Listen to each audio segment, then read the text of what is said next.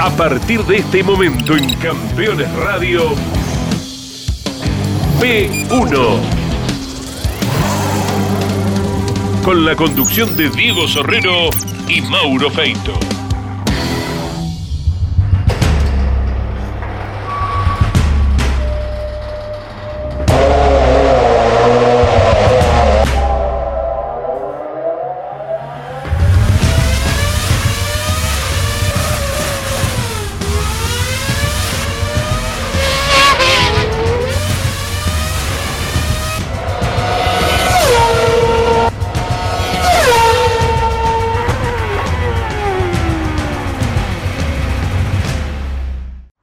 Amigos de P1, bienvenidos. Tras la gratísima primera parte de la historia de Carlos Ruesch la semana pasada, no queda más que seguir desarrollando el camino de este brillante, ingenioso piloto y algo más que piloto, constructor también, que fue este cordobés en las décadas del 60, del 70, casi pisando los años 80. Habíamos quedado en su ingreso con el Numa al turismo carretera, al verdadero automovilismo, al grande de Argentina, que en ese momento todavía no era Sport Prototipo, aunque los autos ya tenían esa forma, esa fisonomía que terminaría un año después, en 1969, definiendo una diferencia muy grande entre el TC, que se llamaba TCB, y el Sport Prototipo, donde se desarrollaron autos de la más avanzada tecnología para esa época, que durante muchos años permitieron que Argentina siguiera estando en un nivel técnico fabuloso. Recuerden que desde ahí nació también, por ejemplo, el Berta LR, auto que eh, Oreste Berta llevó incluso a Nürburgring también para correr. Ruesch empieza la época del Numa y empieza a modificar el auto. Aquel televisor, esa toma hacia adelante, le pidieron que sea para atrás. Y después de un accidente en Buenos Aires, llega la intervención de Avante y comienzan a cambiarle la forma al auto para hacerlo mucho más prolijo de lo que era hasta, ese momento ese auto que había llamado la atención, era como un engendro raro que nadie entendía y que en algunas fotos que se ve, comparándolo con un TC, con un Torino, por ejemplo, una liebre, era mucho más petizo, mucho más bajito, por aquello de la ingeniosa forma que tuvo Ruesch de descubrir que con una toma dinámica cumplía con la altura mínima reglamentaria, pero ese auto era más bajito, el habitáculo estaba más bajo, el techo estaba más bajo, y eso era solamente un artilugio para cumplir con el reglamento. Fue probablemente el primer auto que hizo ese cambio, hacia el cual después mutaron todos los Sport prototipo y habremos visto tantos autos que tenían esa joroba o ese techo elevado precisamente para cumplir. De hecho, una de las críticas que se le hizo en lo estético al hermosísimo Guaira de Liberto Pronello siempre fue que era como un huevo y tenía esa explicación. El techo tenía que estar a cierta altura para poder cumplir con el reglamento del turismo carretera, primero del Sport Prototipo después. Luego llegarían los Spider, se terminaría esta fórmula de altura del TC y desde 1970 empezaron a aparecer autos mucho más bajitos. En el día de hoy, en el capítulo de hoy, este segundo de la vida de Carlos Ruesch, recorreremos todo a su paso por el Sport Prototipo, viviremos como probablemente pocos pudieron vivir, lo que ocurrió con el accidente de Andrea Bianini, que fue en Las Flores en octubre de 1970 y que ocasionó que Bianini no pudiera seguir corriendo nunca más porque quedó eh, postrado en una silla de ruedas por el resto de su vida. Pero Carlos Ruesch era parte de la maniobra porque venía delante de Bianini tratando de ganarle la carrera. Realmente la cantidad de anécdotas, de historias que vamos conociendo cuando entrevistamos a estos personajes nos permiten conocer también detalles de eso que uno tiene en la cabeza, en el imaginario o en haber leído o escuchar, porque por la edad a lo mejor no participó activamente de esa época del automovilismo, y que ahora tienen mucha más luz, más detalle de cómo ocurrió, en qué circunstancias, en qué contexto. Terminaremos el programa de hoy con el inicio del periplo internacional de Ruesch, cuando va junto a Carlos Alberto Reutemann para reemplazar a Chiche Caldarela como segundo piloto del equipo de LAC. Así que simplemente siéntense, como dice Mauro Feito, abrúchense el cinturón, agárrense fuerte de la silla porque vamos a tener un programa espectacular de P1 con esta segunda parte de la vida de Carlos Reyes. Bienvenidos a P1.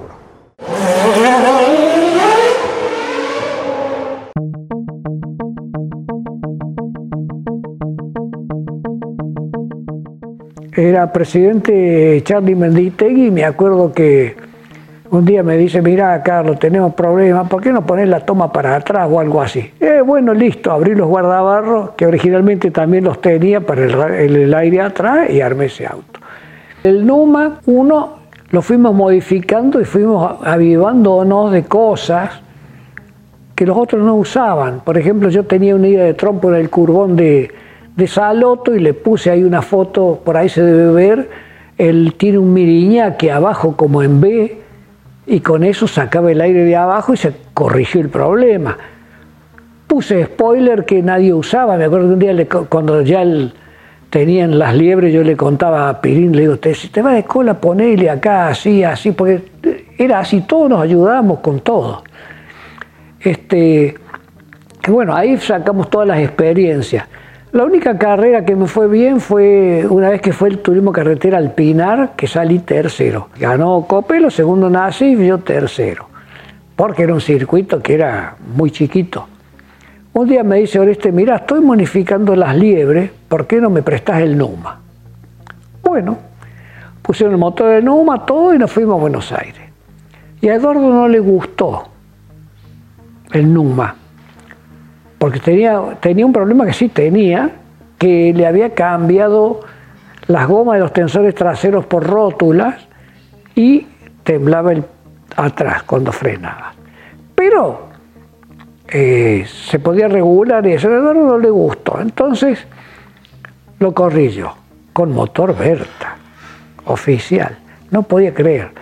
Y bueno, y en la, en la serie venía primero Reutemann segundo Di Palma y tercero yo, juntos, eh, era ahí. Y yo me quedé sin freno. Y le pego a Di Palma, que justo venía un cameraman filmando de acompañante. Y este, se ve la parte de abajo del, auto de Luis. Él le pega a Reutemann y quedamos los tres en el pasto. Luis salió lo más bien. Reutemann se quedó haciendo trompos porque nunca se ha ido afuera. Y yo, el auto se rompió la trompa, no pude seguir corriendo. Entonces había una gente de, que era de Avante, Parodi Garibotti, que viene, Hugo, y me dice, Hugo Garibotti, me dice, nosotros hacemos plástico, bla, bla, bla. Charlamos un rato, dice, bueno, dejanos el auto y vemos vos mientras vas haciendo el chasis, no sé qué. Bueno, les dejo el auto y me vengo acá. Cuando a mí me hablaron de rigidez y la empecé a medir, todos los autos que, vi eran de goma. Entonces, eh, con lo que me decía Parodi, lo fui reticulando. No, no, él no me decía, me decía cómo era el tema reticular, ¿no? ni vio el auto ni nada. En la fábrica de un tío mío, Oscar, mi tío Oscar.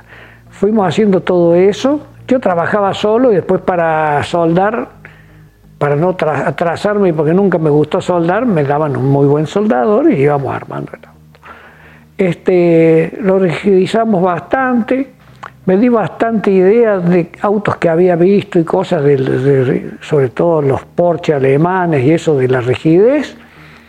Y de ahí Parodi me dice, no podemos hacer diferente las cosas, vamos a hacer, eh, bueno, y hicieron esa carrocería que era, digamos, en realidad era trompa y cola, porque el techo, que tenía que ser de chapa, quedó el original, las puertas originales, todo. Y lo fueron haciendo y hicieron una maravilla. Hicieron un, auto fantástico, me mandaron todo muy bien hecho. La cuestión es que cuando vino la trompa, la carrocería, digamos, quedó justo. Y entonces mi tío la armamos, me dice, no, vamos a llevárselo a un pintor, que lo haga bien, que sea. Así que el auto era un auto de calle. Ese auto fue el auto más mejor terminado de carrera que tuve. Y como se podía siempre probar en el Autónomo de Buenos Aires, me fui antes. Bueno, casi no. Tuve que modificar un spoiler porque con el spoiler calentaba el radiador, porque hacía turbulencia que volviera el aire para adentro. Y bueno, el auto iba fantástico. Así que clasificamos, no me acuerdo si sé esto, algo así. Y viene Di Palma y me dice, Che, qué bien, eh, has clasificado, te va a ir bien mañana. Digo, mañana no corro. ¿Cómo que no corres? No, no, porque no tengo gomas. sobre todo las traseras. Entonces me dice Luis, pero ahora hay un fulano, no me acuerdo cómo se llama, uno que traía siempre como le digo, tiene las gomas, le digo, pero no tengo plata. Ah, no importa, yo te presto un cheque, después un día voy a Córdoba y te lo cobro. Bueno, compré las gomas de Luis y hay una cosa en mi vida muy importante. Casi nunca en mi vida y en la Argentina una sola vez usé gomas nuevas. Siempre juntando pedazos de goma para andar. Entonces, este, bueno, puse dos gomas atrás que hacían juego con las que tenía delante que como era media angostita adelante y la de atrás no eran tan, tan anchas tampoco. Y fui con un diferencial más largo que todos, que no se usaba, porque el Torino con ese no llegaba al régimen, pero le gustaba en todos lados. Entonces le puse la 287, creo que era la más larga que había. Y bueno, alargamos, iba más o menos bien, la serie eh, esa, peleando la punta Copelo se queda, no sé por qué razón, pero sale de vuelta, pero ya muy atrasado, y sale a ayudarme. Porque había perdido dos vueltas, me alcanza y me hace seña que me chupa. Y bueno, y nos empezamos a ir, a ir, a ir, y me empiezo a quedar sin freno. Y salí tercero en la primera serie. Cerca, cerca, pero tercero. Y cuando paro me dice Oreste, ¿Qué pasa? Digo, no, tengo problema de freno. Dice, bueno, anda, descansa un rato. Sacaron todos los frenos, pusieron todos los de los oficiales, todo eso, todo. Después largamos, largué tranquilo. Al rato iba solo. Digo, bueno, así que corrí. Cuando uno gana, a veces es, la más fácil, no la más difícil. Así que bueno, tranquilo, corrí ahí, gané esa.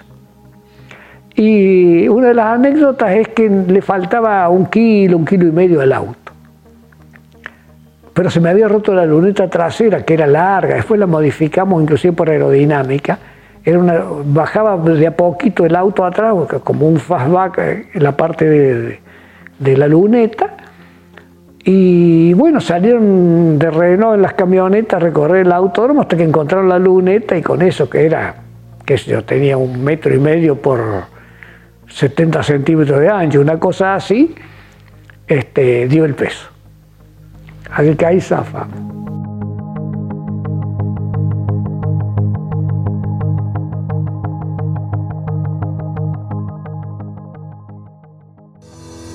Si estás buscando un repuesto original o alternativo para tu vehículo importado, CBM Auto. Años de experiencia. Miles de clientes satisfechos. Importador directo desde Estados Unidos y Europa. cbmauto.com Yo, Norberto Fontana, te lo recomiendo. En las noticias de hoy comienzan las vacaciones. Todos están escapando de la ciudad. Escapate de los demás, no de la ciudad. Renault Stepway, aventurero por fuera, urbano de corazón. ¿Necesitas un descanso mítico? Tu palabra de verano es cósmico. Verano 24 en Córdoba, siempre mágica. Agencia Córdoba Turismo. Gobierno de la provincia de Córdoba. Campeones. La revista de automovilismo. Toda la actividad nacional e internacional con la información más completa y las mejores fotografías. Campeones. Conseguila en formato digital los lunes posteriores a cada fecha de turismo carretera o los martes en todos los kioscos del país. Todos los viernes en Campeones Radio. Fórmula 3 Radio. Un programa dedicado íntegramente a la información de la Fórmula 13 Metropolitana, la categoría de monopostos más importante del automovilismo en Argentina. Fórmula 3 Radio. Con la conducción de Andrés Galazo todos los viernes a las 15 en Campeones Radio.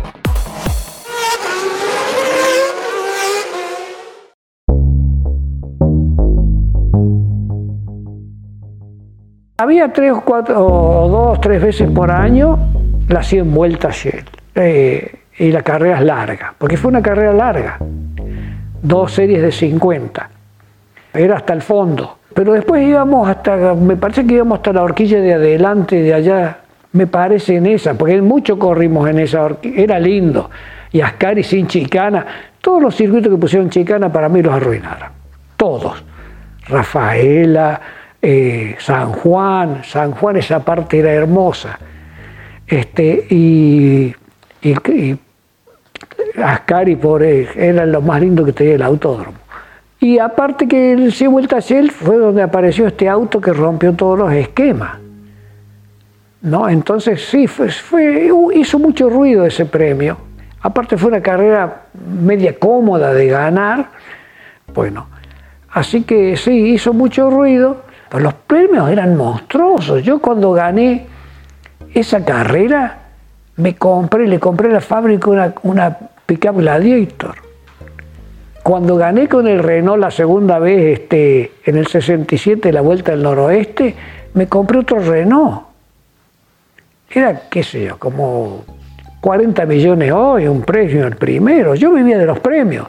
Después fueron apareciendo las publicidades y era más cómodo. Pero yo vivía de los premios. Yo podía vivir de los premios tranquilos. De ahí compré cuatro gomas, por eso es lo que hablaba. Vine a Córdoba y se la pol los maté. Me acuerdo Pairita y decía, ¿cómo puede ser? Todos hicimos igual o peor que antes y este, mira lo que hizo. Bueno, todo, yo, yo me llevaba bien con todo. Aparte eran buenos tipos, todos eran unos caballeros, o éramos, porque yo era parte, unos caballeros. O sea, aparte había cosas muy lindas que yo las cambiaría y las pondría como antes. No podías barrer la pista, nunca, no la primera, la segunda, no podías barrer la pista. Otra cosa que ayudaba mucho era que los autos eran tan distintos que unos, unos ganaban porque frenaban mejor, otros porque doblaban mejor, otros tenían más velocidad, otros más salida, entonces había lugares fáciles para pasar. Y después los pilotos, en una época, me acuerdo que nos decían que cuando te va alcanzando uno te ponen una bandera azul para que le des paso. Escúchame, para que le des paso. Y así tendrían que ser las carreras en realidad. Cuando vos venís un segundo más rápido que el otro, pero el otro tendría que desaparecer de adelante. Eh, si no, al final no gana ni el mejor ni el más rápido.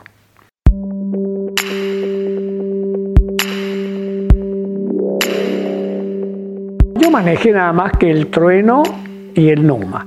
El Numa, que eh, eh, salimos campeón, campeones, o sea, ganó el equipo, pero Copero fue el piloto eh, tenía mucho grip, suspensión muy blanda, ¿no es cierto? Y eso es lo que limitaba el auto. El trueno era como que se deslizaba más y, tenías como un poco más de, de límite para tirarte. O sea que al final eran parecidos, pero no de manejar.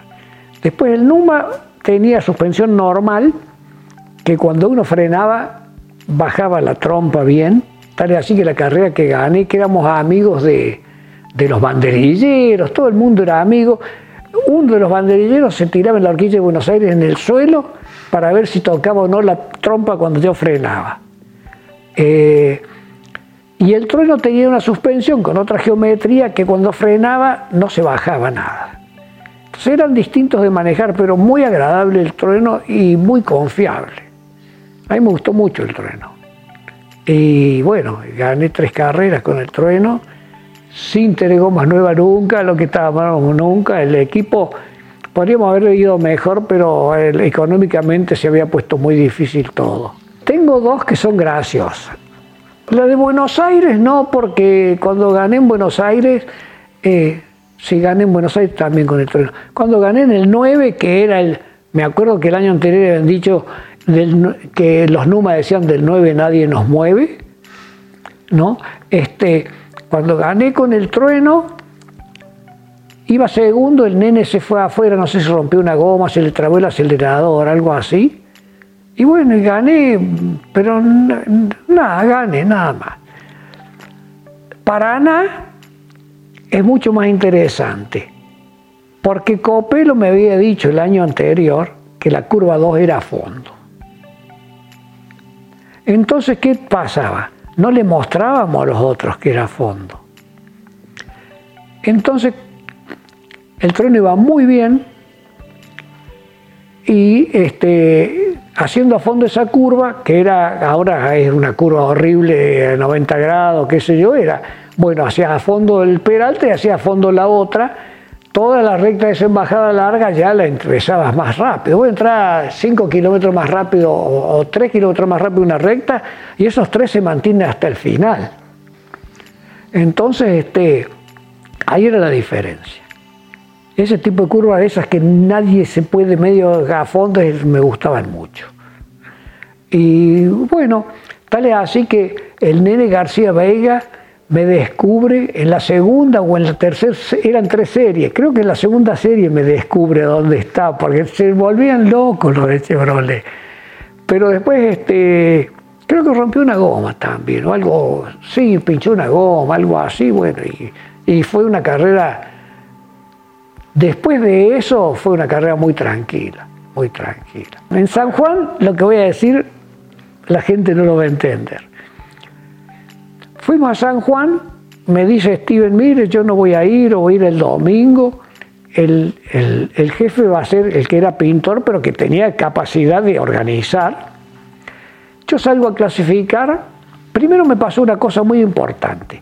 Viene, viene el ingeniero Albizu y me dice, que era el, del equipo Chrysler oficial, y me dice, Cacho, el Coco, Coco Cubertino, no conoce San Juan. ¿Por qué no se lo mostras? Entonces, antes se podía salir en el auto, recorrerlo. Salgo y cuando le voy mostrando San Juan al Coco, que yo ya había corrido en San Juan, me voy avivando. Que por mostrarle a él más exageradas las cosas, digo, por acá va mejor. Y yo me decía para mí, ¿no?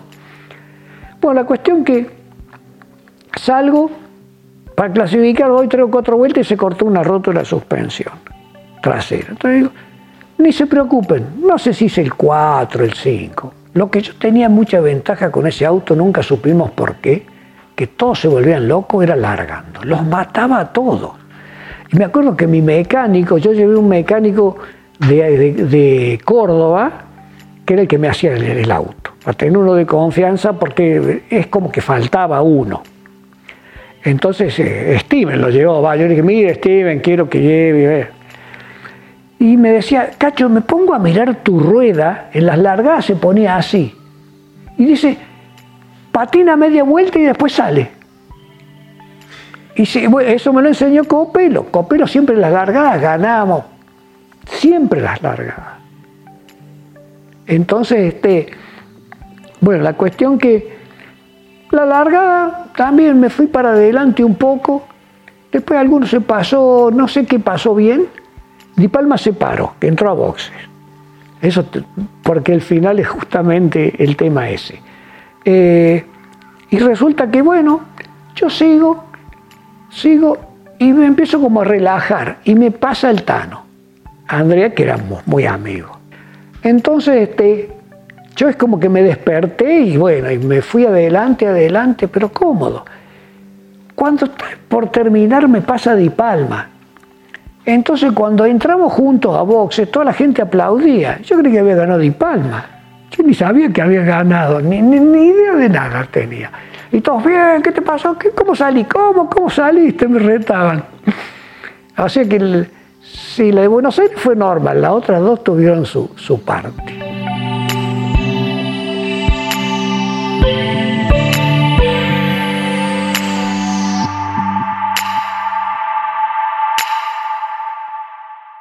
Si visitas Miami, no extrañes lo que dejas por unos días. Visita Las Acacias, el gourmet argentino. Productos argentinos y regionales. Las Acacias, un punto de encuentro en Doral. Encontranos en la 82, 00 Northwest y la 14 Street.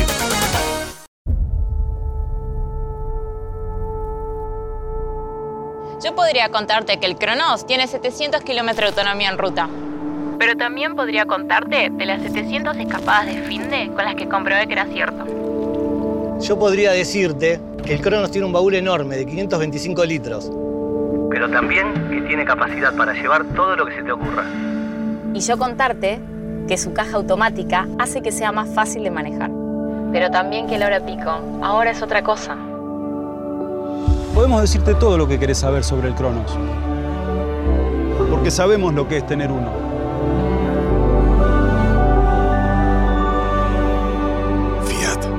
Rus Seguros es la primera empresa en ofrecerte asegurar tu moto. 100% online y de la manera más simple. Rus Moto, cotiza, elegí la cobertura y contrata 100% online. En cualquier momento y en cualquier lugar. El seguro de tu moto al alcance de tu mano. Rus Moto de Rus Seguros. Asesorate con un productor o contrata en Rus Moto 100% online.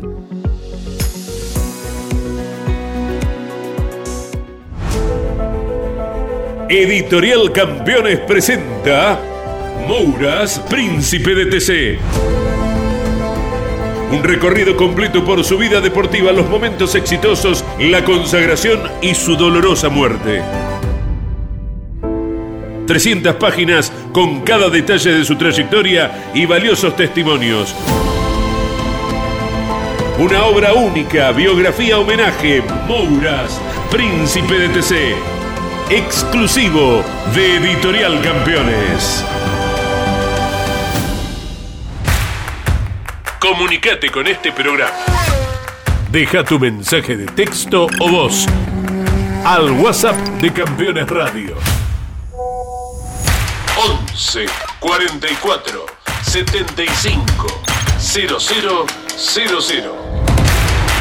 Campeones Radio. Todo el automovilismo en un solo lugar.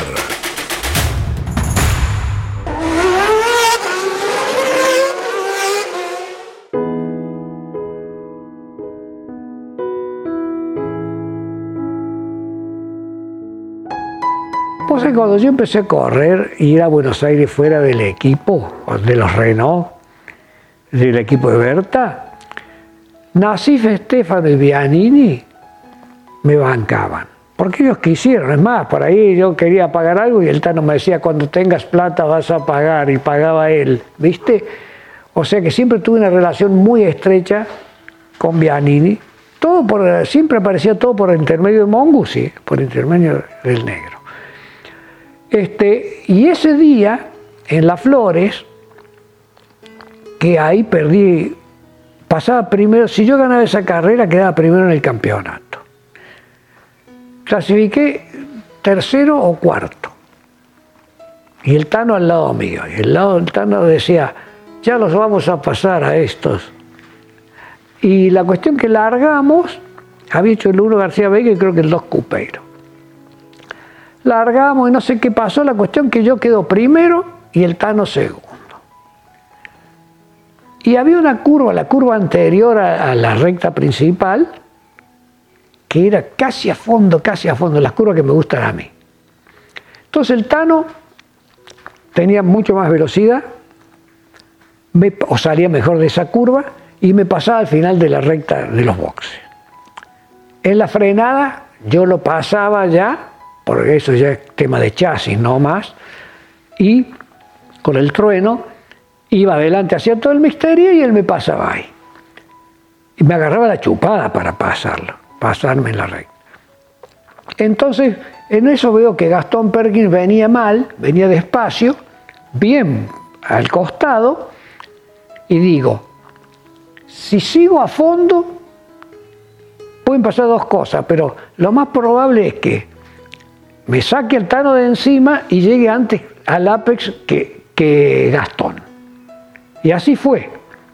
Y el Tano, primero que el auto mío era alto, me dijo que no lo había visto a Gastón ahí, y cuando lo ve se abre un poco de más para empezar a doblar, ¿viste? Para correr, y ahí toca la tierra y el desastre. Yo me, sí, yo me doy cuenta porque cuando paso en los boxes veo la cara de la gente. Sí, yo no vi nada. Aparte había que acomodar las cosas para frenar, a tratar de sacármelo de atrás, porque no había forma. Este, y mm, veo la cara de la gente en los boxes y ahí me di cuenta.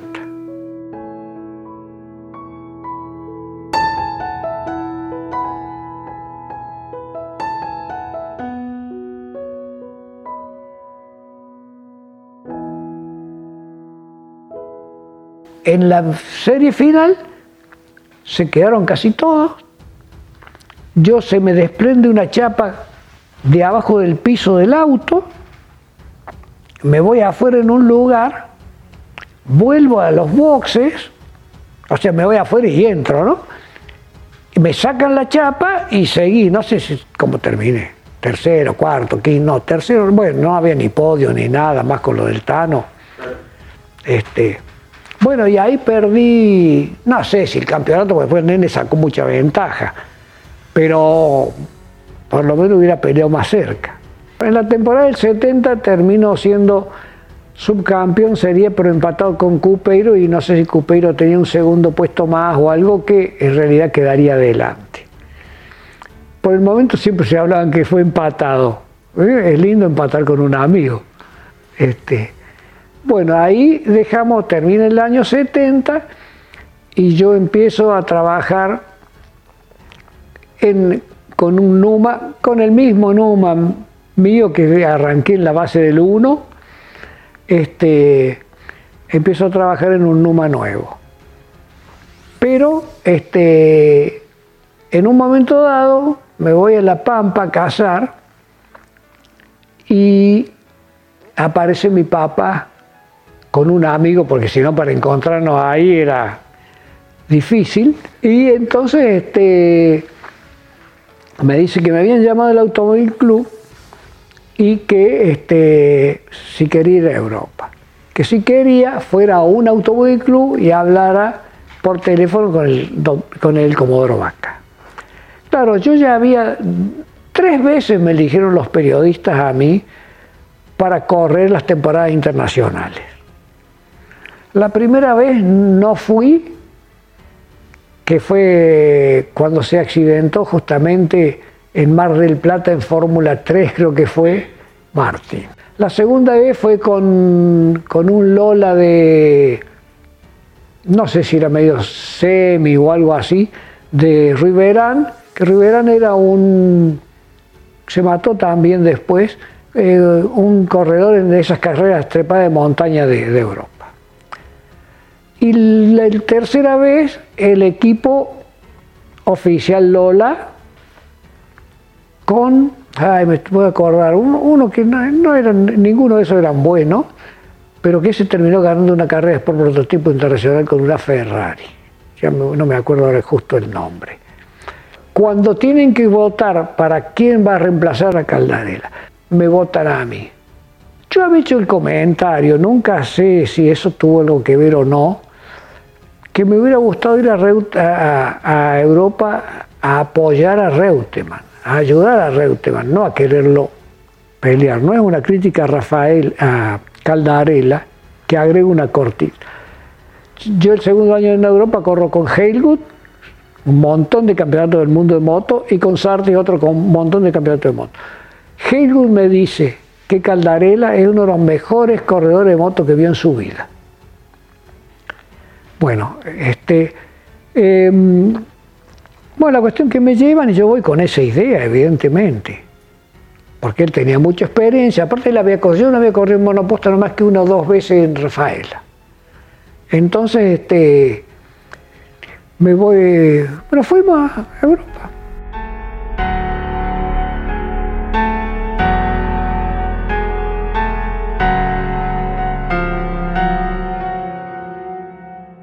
En cualquier tipo de riesgo ponemos seguridad. Somos Martínez Sosa, asesores de seguros, y trabajamos con las compañías más importantes del mercado para llevar seguridad a más de 600.000 clientes. Martínez Sosa, asesores de seguros, una compañía HMS. Desafía tus límites. Tonino es tu mejor opción. Si de bicicleta se trata, acércate a Tonino, el surtido más amplio y una gran variedad de productos.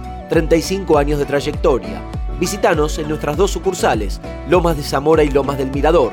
Seguinos como Bicicletas Tonino, www.bicicletastonino.com.ar. Michelangelo, un lugar único y diferente.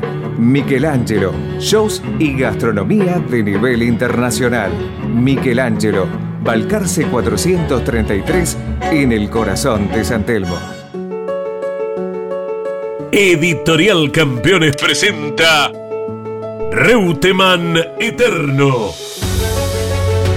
Una biografía homenaje a Carlos Alberto Reutemann, desde su infancia hasta su consagración en los principales circuitos del mundo a través de más de 300 páginas.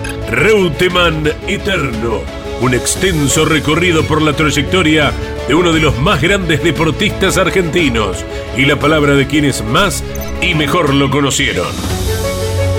Reutemann Eterno, una obra única como el relieve de su protagonista. Adquirí edición limitada en campeones.com.ar haciendo clic en el banner de Reutemann Eterno. Tu pasión por el automovilismo no descansa en la semana. Estás escuchando Campeones Radio.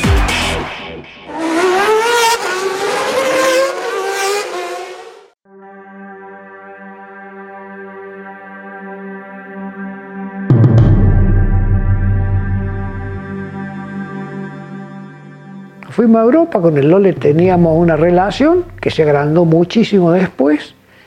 Y bueno, ahí estuvimos en Europa aprendiendo.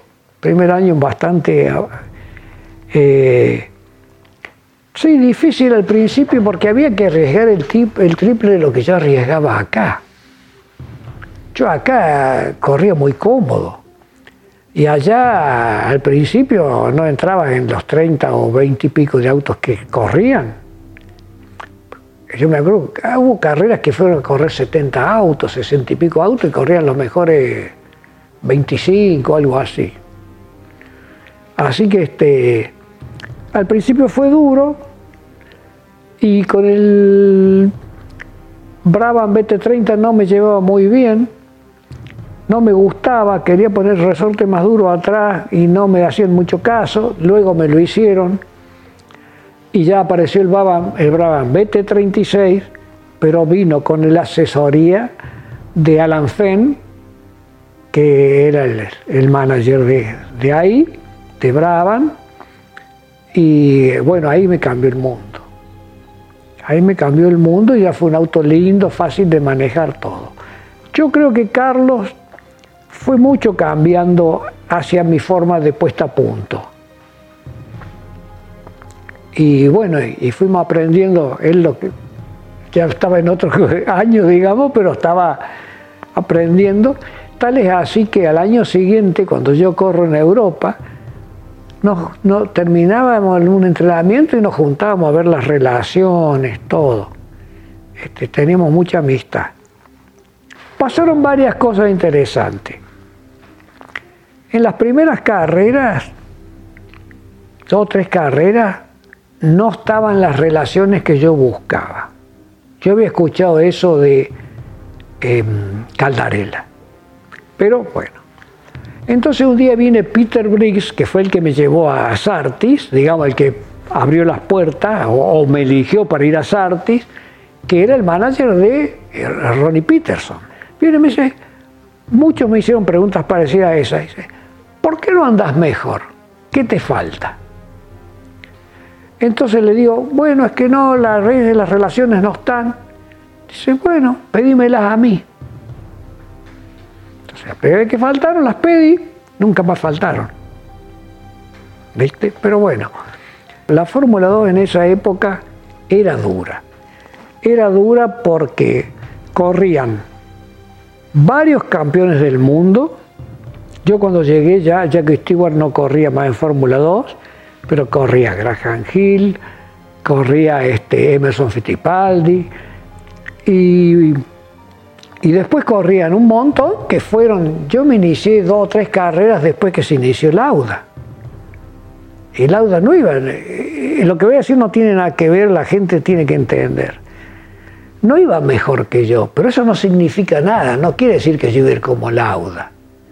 No significa nada posiblemente no iba a nada mejor como Lauda, pero bueno, empezó Lauda, Jody Schechter, Ronnie Peterson, bueno, yo era amigo de Lauda y de Ronnie Peterson, por supuesto Reutemann, Emerson, Pache mucho, mucho. Tal es así que ese avión que él se mata, lo normal hubiera sido que hubiera ido yo, porque él me había invitado que me fuera a, hacer, a volar en el avión, a ver los, los capibaras, o sea, los carpinchos y volar y todo eso. Sí, cuando en un momento dado el equipo eh, Sartis tiene tres autos, que es Helgut, Pache y yo, era, no hablemos de la parte del autódromo, el resto era tan divertido y tan lindo con Pache y Helgut, unos locos de la guerra. Por ejemplo, Emerson ya creo que había sido campeón. Graham Hill no hablemos. Buen tipo Graham Hill. Este, y bueno, Peterson estaba ascendiendo, eh, estaba entrando, pero era equipo oficial McLaren. Eran todos equipos oficiales los que estaban. Emerson era el otro equipo oficial. Sea, eso el primer año ya me tocaban todos esos nenes con equipos oficiales. Bueno, así que me fui a Europa y corrí allá, principio sin resultado, después sí, y al final terminé, que lo que yo hablaba de los subcampeonatos, subcampeón de la Copa de Dos Mundos, que era puntaje de muchas carreras de allá más las de, de, de América, de Sudamérica.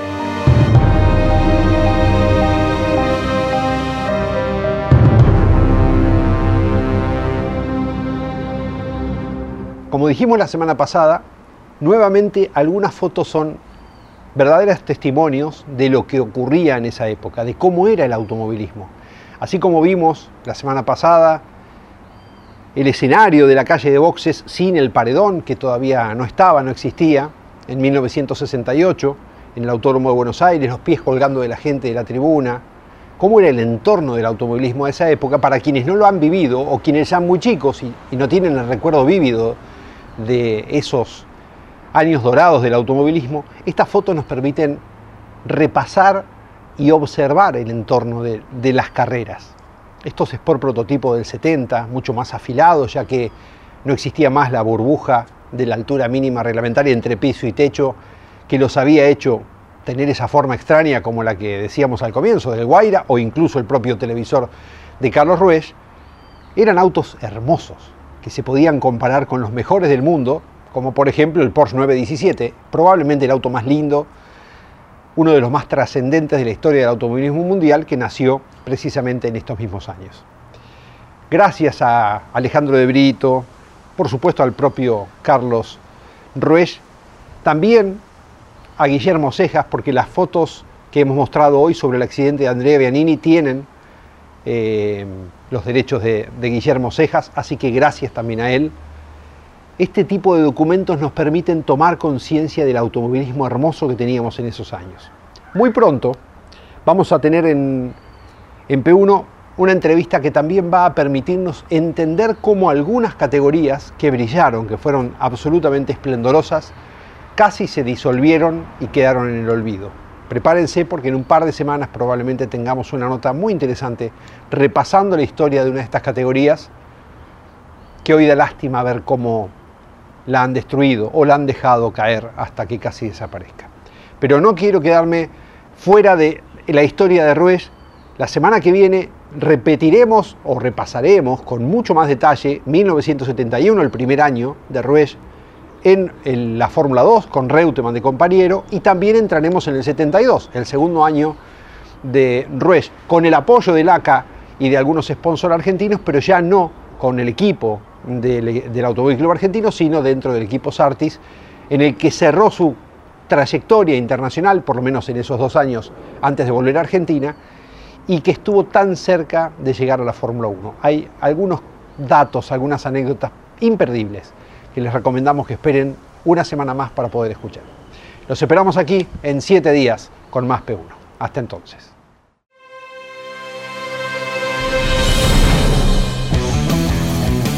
Hasta aquí en Campeones Radio P1. Con la conducción de Diego Sorrero y Mauro Feito.